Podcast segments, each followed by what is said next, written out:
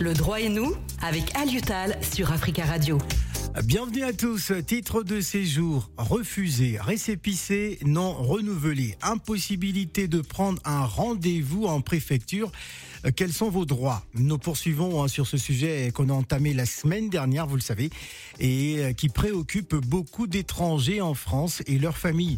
Avant de reprendre euh, avec la question d'un auditeur que nous avions commencé à, à de traiter la semaine dernière, répondons à celle d'un père de famille très inquiet. Hein, la situation de sa fille qui est étudiante en France à Liutal. Bonjour, bonjour. Bonjour Phil et bonjour les auditeurs. Alors je prends la question. Ma fille est venue en France pour y poursuivre ses études supérieures.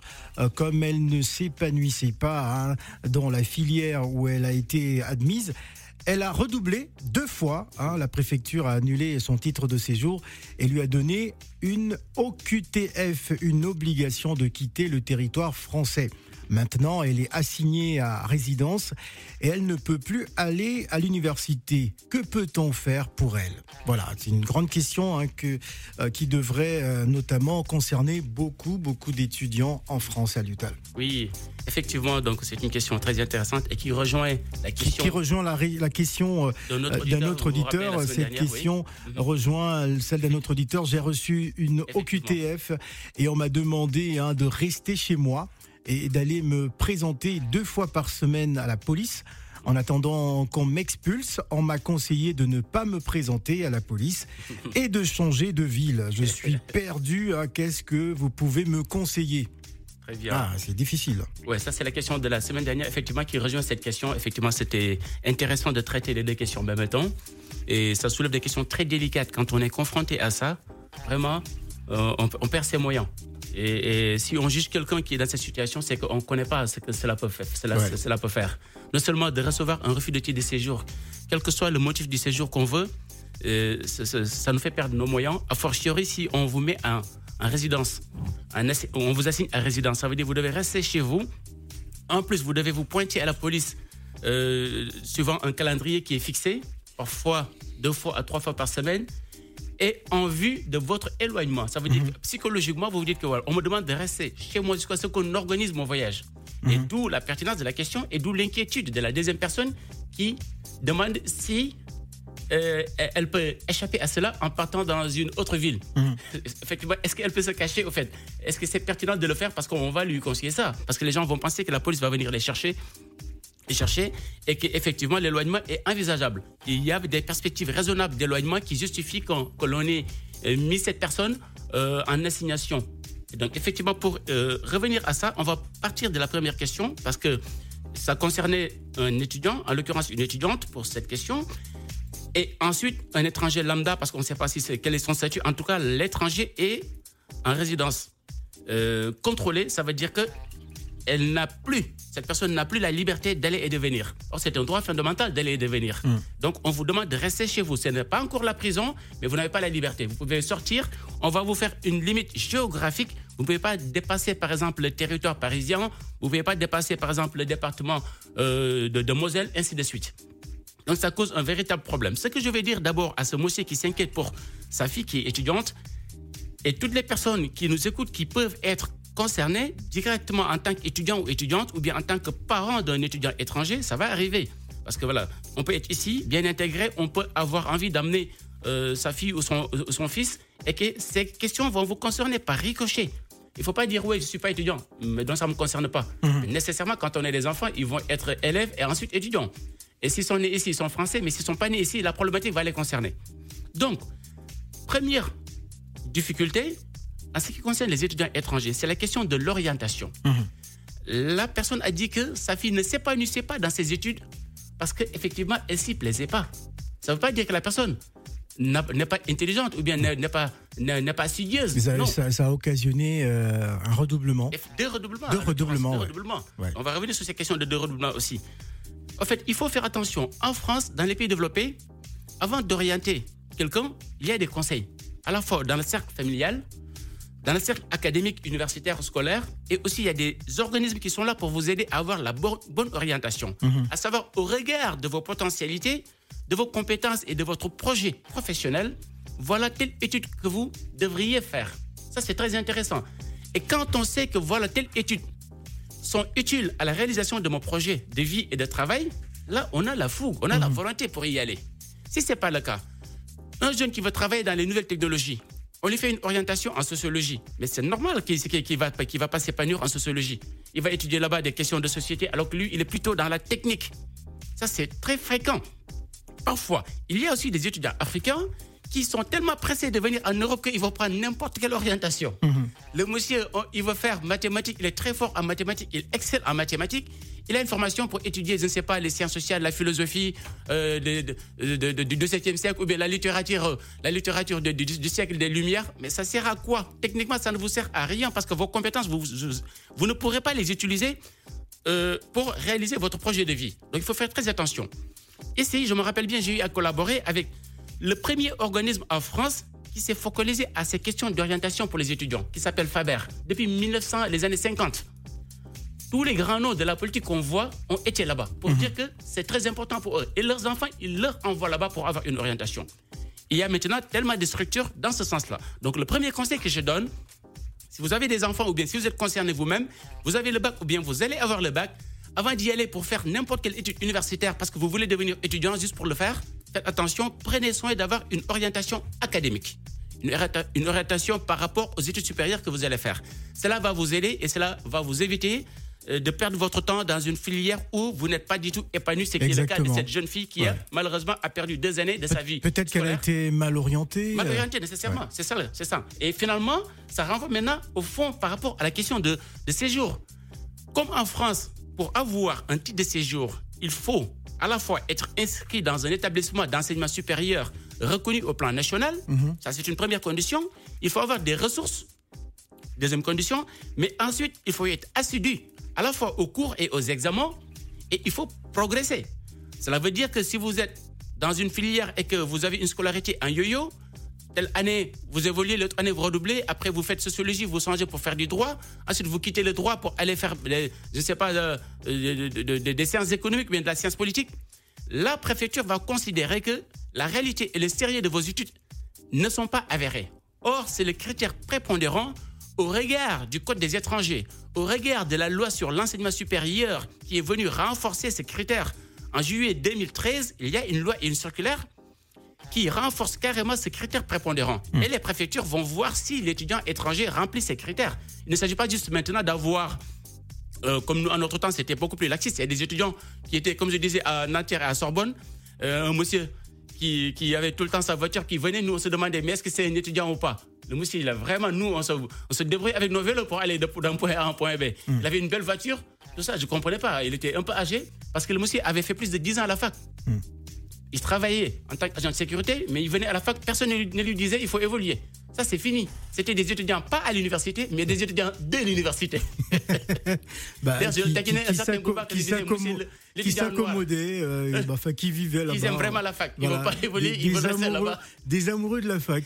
Ad vitam aeternam. Comme on dit, pour l'éternité, ça ne les dérange pas. Des éternels étudiants. Exactement. Et là, ça n'existe plus parce qu'il y a une tension migratoire. On sait qu'il y a des problématiques migratoires. Il faut contrôler les flux migratoires. Quand on finit ses études et qu'on n'a pas de boulot, et la majeure partie essaie de rester ici. On a vu des diplômés étrangers avec un doctorat qu'on va retrouver dans un magasin euh, comme agent de sécurité. Pas parce qu'ils le veulent, mais parce qu'ils n'ont pas d'autre choix. C'est des choses qui arrivent.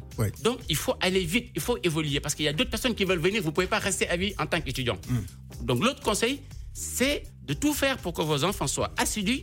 Si vous êtes étudiant, soyez assidus et progressez. Mm. Pour progresser, ça veut dire à deux niveaux. Dans la même filière, il faut avancer. On vous permet un redoublement par cycle. Cela veut dire que les deux redoublements de la fille pourraient ne pas être un problème mhm. si c'était des redoublements à deux cycles différents. Ça veut dire premier cycle licence et deuxième cycle master et troisième cycle doctorat avec le système LMD, licence, master, doctorat. Mhm. La loi et les préfectures vous permettent quand même une tolérance pour un redoublement.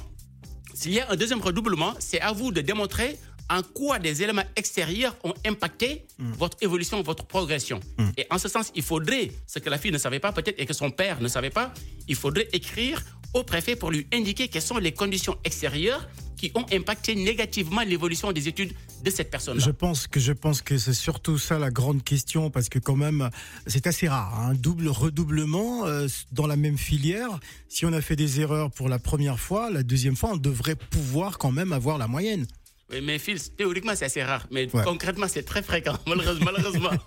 bon. Ça devrait être assez rare. Je pense qu'il y a des éléments extérieurs qui ont favorisé cet échec. Oui, et il y a beaucoup d'éléments extérieurs, effectivement, parce qu'il y a des étudiants qui sont très excellents, mais qui se retrouvent avec des problèmes existentiels. Des, voilà, des problèmes existentiels, par exemple, payer son loyer, les factures. Dormir, et parfois même manger. Manger, donc voilà. On, ne le dit pas, avec cette, crise, de, cette crise de Covid-19, voilà. c'est des souffrances indicibles. Et, surtout, il y a un phénomène dont on ne parle pas beaucoup, c'est la pauvreté des étudiants. Il y a beaucoup d'étudiants qui vivent dans, euh, dans des situations de pauvreté euh, extrême. Mais s'il y a des salariés pauvres, a fortiori des étudiants qui sont pauvres, il y a des salariés qui sont pauvres, qui dorment dans leur voiture, qui ne peuvent pas payer un loyer. j'ai connu des, des, étudiants, par exemple, bah, qui n'ont pas de chauffage. Ah oui? Voilà, qui, euh, qui souffrent parce que, bon, voilà, on n'a pas de chauffage en cette période hivernale. Vous n'avez pas de chauffage, vous ne pouvez pas manger à votre faim, vous n'avez pas des moyens de transport, vous avez carrément toujours la peur pour frauder au niveau des transports. Hum. Et comment voulez-vous que psychologiquement, vous soyez bien dans votre assiette pour réussir les examens hum. Donc ça, c'est des problèmes qui sont extérieurs à la volonté, de, l'étudiant, mais qui vont impacter l'évolution de ses études. Si c'est comme ça, il faudra demander au préfet d'en tenir rigueur. L'évolution de cette jurisprudence par rapport au caractère réel et sérieux des études a amené le Conseil d'État à décider que si, par exemple, un étudiant a des problèmes au niveau émotionnel ou bien psychologique, c'est un motif pour justifier son redoublement. Hmm. Je donne un exemple. Une étudiante qui est enceinte pendant l'année académique. On ne va pas lui reprocher d'avoir fait un bébé. Il y a des préfectures qui, ont quand même dit à une étudiante Vous n'êtes pas venu en France pour faire un bébé. Hmm. Il fallait attendre. Est-ce que ça, c'est sérieux, C'est pas sérieux. ils sont qui pour demander à la dame? Bah, Ils n'ont pas le droit. Vous êtes marié, mais il fallait attendre la fin pour faire un bébé. Non, mais c'est pas normal. Si on lui retournait cette remarque, ça va pas lui plaire mhm. de s'immiscer dans sa vie privée pour lui dire quand est-ce qu'elle va aller la nuit faire ce qu'il doit faire avec son, avec son homme, avec sa femme, et quand est-ce qu'il faut décider de faire un bébé. Vous comprenez, c'est une immixtion irrégulière, illégale et injustifiée dans la vie de l'étranger à cause de son extranéité. Malheureusement, c'est des choses qui arrivent. Donc, pour ne pas et pour éviter cela, il faut tout faire pour évoluer. Et s'il y a des éléments extérieurs qui ont pu justifier la non-évolution, la non-progression de votre fille dans ses études, il, a, et, il fallait dire cela au préfet avant d'avoir cette OQTF. Mhm. La personne qui vous a accompagné devrait insister sur ça.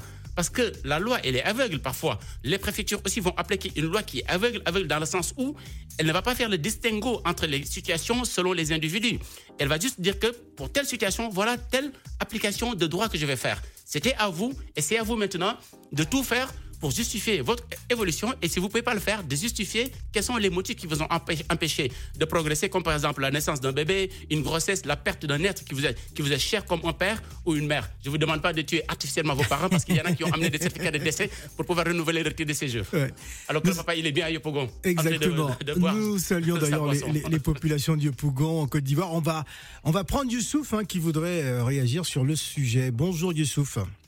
Bonjour, euh, monsieur Phil. Oui, bonjour. monsieur euh, euh, le maître. Le maître. Monsieur Alioutal. Monsieur Alioutal, il, refuse le maître. attention parce qu'il y a des maîtres Tal sur Internet, donc attention. C'est Alioutal, juriste. A-L-I-O-U. Et juste, vous me permettrez, Youssouf, pour parce qu'il y a quelqu'un qui m'a appelé tout à l'heure, qui m'a dit Monsieur Aliou. Ça, ça fait marrant, mais les gens, comme ils ne connaissent pas, en général, ils pensent que pour les Africains, on met une gaille. Ndiaye Youssouf. Alors que nous, on met d'abord nos prénoms et nos noms de famille. Comme on met pour les autres, on dit pas Macron Emmanuel, on dit Emmanuel Macron. Voilà. Moi, c'est Aliou, mon prénom, et Tal, mon nom de famille. T-A-2-L. Juriste, il faut préciser. J'en profite. Allez, Youssouf, je vous donne la parole. Bienvenue. C'est à vous. Euh, voilà, euh, c'est pour vous euh, de partager l'expérience que j'ai au niveau, ce qui concerne à, signer des documents à la préfecture quand on, a résident, à signer à résidence. Mm-hmm parce que je suis passé par là. Mhm. Et le jour que je suis sorti à la euh, centre de rétention, ils m'ont dit il faut que je vienne signer ce document-là tous les jours pendant deux semaines. Ah là là, pendant deux semaines, oui. Voilà, voilà. J'ai appelé tout de suite un ami, mhm. qui m'a donné, il m'a dit souffle, n'hésitez pas, demain matin, on va signer ce document. Ah, très bien. C'est très important. Et j'ai signé. Finalement, je me suis devenu avec des amis, avec, le, avec voilà. qui étaient là-bas. Très bien, Youssouf. Vous avez bien fait. Tu me vois venir, tu me vois venir, il dit Ah, c'est Youssouf qui arrive, il connaît la page exactement à signer. et je viens de signer. Mais deux fois, j'arrive, il faut qu'ils appellent. Ils sont un coup de fil à passer d'abord là-haut. Mhm. Je ne sais pas c'est quoi ces coups de fil-là. mais voilà. Mais l'importance que j'ai eu, j'ai connu vraiment d'aller signer ces Mhm. documents les jours qui m'ont régularisé. Mhm. Et il y a mon passeport qui était là-bas. La Mhm. dame, Ils ont retenu votre passeport. Très bien. Voilà, elle m'a rendu mon passeport avec euh, mon carte consulaire qui, ma carte consulaire qui était à la préfecture.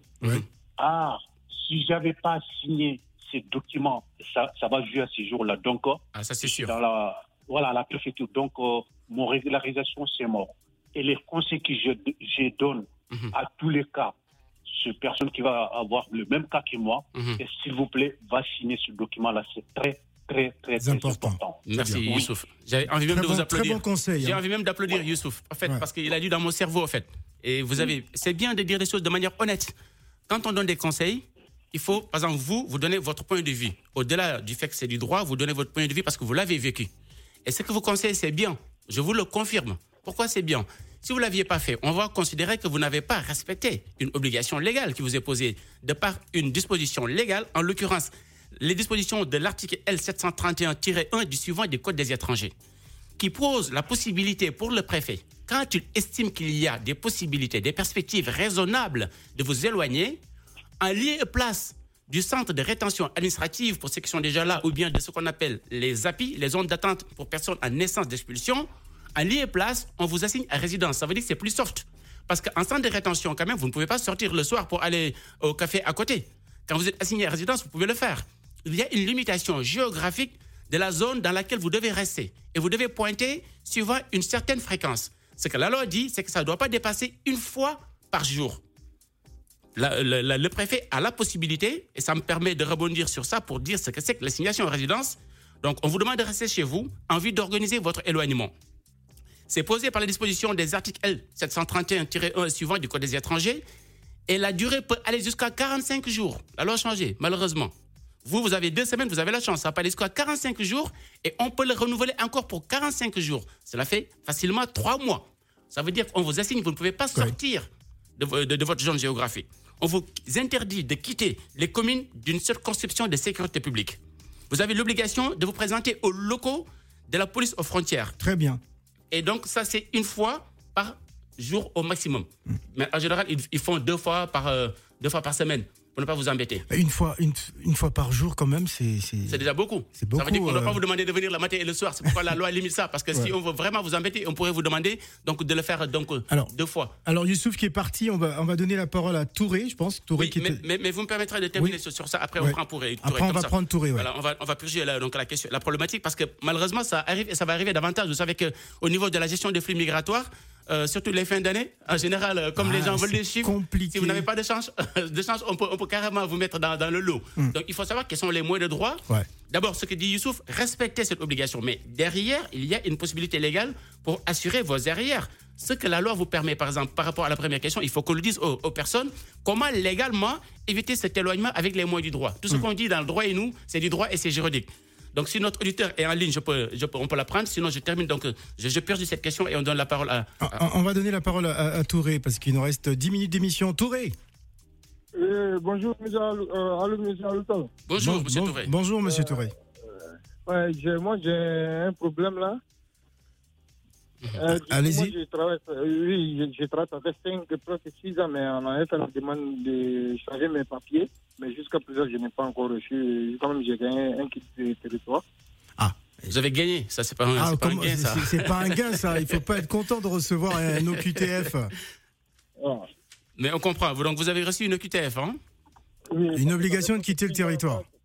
Oui, depuis 2018. j'ai déposé Depuis la 2000? demande pour Depuis 2018. J'entends pas bien. Depuis 2018. Très bien. Pour échanger les papiers italiens à français, mais m'a pas encore répondu. Alors, on vous, on vous entend très très mal. hein. Il faut- il faut- Euh, il faut- par- il faut- parlez vraiment voilà. devant le, le combiné. Concentrez-vous parce que les gens nous écoutent et le temps est pressé. Mon titre de séjour est déposé pour échanger Ouais. en français. Comme je travaille, j'ai fait un contrat CDI tout de tout. Mhm. En fait, euh, c'était en 2018. Mhm. Euh, Il n'y a pas eu de ré- réponse. Après, j'ai reçu un kit, un kit euh, territoire. Un OQTF, ouais. Vous avez reçu une OQTF. Très bien. Youssouf, restez en ligne. Juste rapidement pour dire sur la, la- la première question. Si vous, avez, si vous êtes assigné à résidence, il faut faire très vite pour le contester. Vous avez 48 heures pour contester cela. 48 heures, c'est très rapide. Donc, envoyez un email ou bien un fax. N'envoyez pas un recommandé parce que peut-être que le recommandé ne viendra pas à temps. Ça, c'est un premier conseil. Et comme l'a dit aussi Youssouf tout, à l'heure, vous pouvez vous appuyer sur des éléments comme la disproportionnalité de la mesure par rapport au but poursuivi par le préfet. Et effectivement, à ce niveau-là, vous pouvez mettre un terme à votre assignation à résidence légalement. Entre-temps, il faut aller pointer comme on vous l'indique. Pour revenir à vous, votre question qui sort un peu du propos, mais quand même qui concerne toutes ces questions de séjour et de refus, effectivement, vous m'avez dit que vous avez fait une demande d'étude de séjour pour, euh, parce que vous êtes ressortissant étranger ayant un titre de séjour en Italie. Et vous travaillez et vous avez voulu avoir un titre de séjour ici en France. On vous l'a refusé, on vous a demandé de quitter le, territoire. Soit pour retourner en Italie ou bien dans un autre pays où vous, vous avez le droit de séjourner comme votre pays d'origine. Est-ce que vous, votre titre italien, c'est un titre de résident permanent, un titre de 5 ans ou bien de... C'est un titre de, comme, un titre comme 10 ans. Un titre de? Indéterminé, indéterminé. De 10 ans. Est-ce que dans votre titre euh, de séjour, sur votre titre de séjour, c'est marqué résident longue durée UE Oui, longue durée. Très bien. Voilà. Que ce soit maintenant 5 ans ou 10 ans, si la mention longue durée UE est marquée, ça veut dire que vous avez accès au marché du travail en Europe. Vous, a priori, vous n'avez pas besoin de retourner depuis l'Italie ou bien depuis votre pays d'origine pour demander un visa long séjour en vue de venir travailler ici. Si c'est marqué dans la décision, ça veut dire qu'il y a une erreur de droit. La personne qui vous a conseillé aurait pu voir cela. Si c'est le cas, je parle de si, ça veut dire le cas échéant. Ça veut dire que c'est une omission. Alors, ça peut être du préfet et ensuite de la personne qui vous a conseillé et qui n'a pas pu avoir la, les lunettes qu'il faut pour observer cela et casser la décision. Et pour toutes les personnes qui nous écoutent, si sur votre titre de séjour, que vous soyez ici en tant que manutentionnaire, que vous soyez ici en tant que cadre dans la comptabilité, que vous soyez ici en tant que chauffeur VTC, parce qu'il y a beaucoup de gens maintenant qui viennent ici pour faire ce boulot qui marche bien, si vous vérifiez bien que c'est marqué résident longue durée UE, vous n'êtes pas obligé de retourner dans le pays qui vous l'a donné pour demander votre droit de séjour en France. Vous pouvez le faire. Néanmoins, faites très attention. Avant d'entamer ce travail, c'est là qu'il faut demander l'autorisation de travail. On vous permet d'accéder au marché du travail de l'Europe, mais dès que vous avez une promesse d'embauche, vous devez le faire. Si vous ne le faites pas et que vous avez entamé votre travail antérieurement à, à votre demande d'étude de séjour, on va vous donner un refus et une OQTF qui sera moins grave pour vous parce que vous pouvez aller en Italie aujourd'hui et revenir le lendemain. C'est des vides juridiques du droit européen qui vous permettent, quand vous avez une OQTF, euh, s'il faut aller à, Yopogon, c'est plus compliqué, mais s'il faut aller à Milan et revenir l'après-midi, vous êtes dans la légalité. Vous comprenez? Donc, vous, votre situation n'est pas très grave. Il suffit d'avoir quelqu'un qui connaît bien à la fois le droit des étrangers en France et le droit européen de la libre circulation et du droit d'établissement à la fois des ressortissants européens que des ressortissants des États tiers qui ont droit au séjour dans un autre pays, si la personne maîtrise tous ces éléments-là, elle pourra vous conseiller pour avoir un droit de séjour ici en France.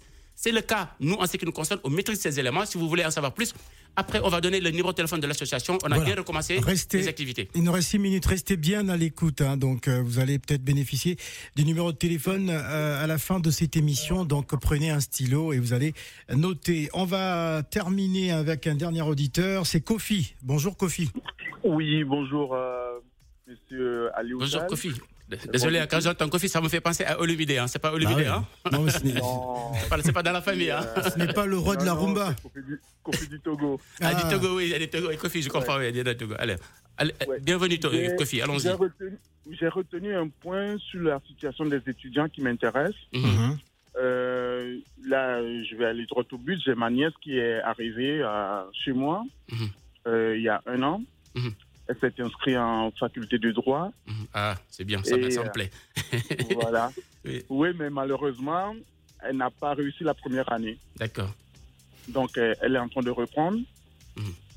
Et euh, moi, vu son niveau, euh, dans la famille, il n'y a personne qui a fait du droit pour l'aider vraiment. Mhm. je lui ai conseillé de, de s'orienter autrement pour éviter les redoublements. D'accord mais elle a insisté pour reprendre. Mhm. Est-ce que vous pensez que euh, ça va jouer sur son avenir scolaire euh, ou euh, il faut la laisser continuer dans ce sens? Ah, Très bien. Vu que déjà, elle, elle, est en train de reprendre la première la année. première année. D'accord, très bien. Voilà ce qu'on va dire à notre, notre nièce là. Et j'aime bien parce qu'elle fait du droit. Parce que vous savez, je fais du clientélisme, hein. je, suis juriste, donc j'aime bien. Moi, j'aime bien pousser au contraire nos jeunes là à faire du droit.